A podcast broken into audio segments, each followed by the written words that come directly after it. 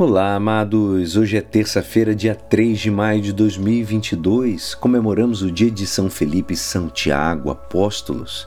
E hoje a nossa igreja nos convida a meditar juntos o Evangelho de São João, capítulo 14, versículos 6 a 14. Naquele tempo, Jesus disse a Tomé: Eu sou o caminho, a verdade e a vida. Ninguém vai ao Pai senão por mim.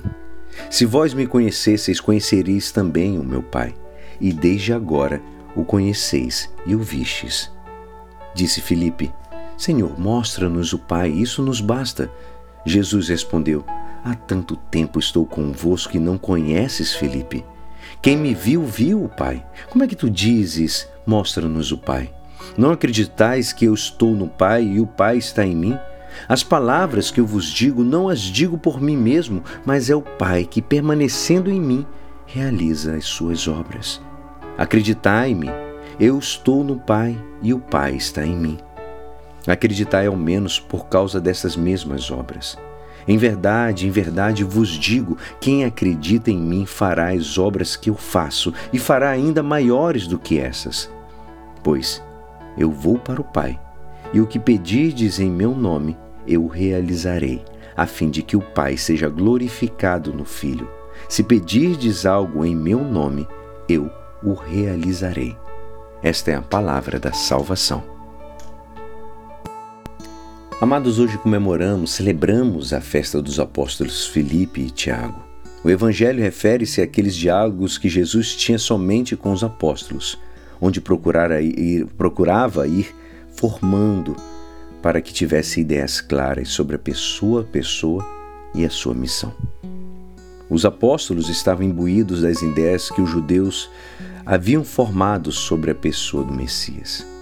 Esperavam um libertador terrenal e político, enquanto que a pessoa de Jesus não respondia absolutamente nada a estas imagens preconcebidas. As primeiras palavras que lemos no Evangelho de hoje é uma resposta de uma pergunta do apóstolo Tomé. E Jesus responde: Eu sou o caminho, a verdade e a vida. Esta resposta a Tomé dá pé a um pedido de Filipe, que é: Senhor, mostra-nos o Pai. Os apóstolos não entendiam a unidade entre o Pai e Jesus.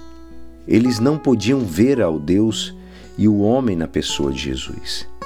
Ele não se limita a demonstrar sua igualdade com o Pai, mas também lhes recorda que eles serão e continuarão com a sua obra salvadora. Passa o poder de fazer milagres lhes promete que estará sempre com eles e qualquer coisa que se peça em seu nome será concedida. Estas respostas de Jesus aos apóstolos também são dirigidas a todos nós, amados.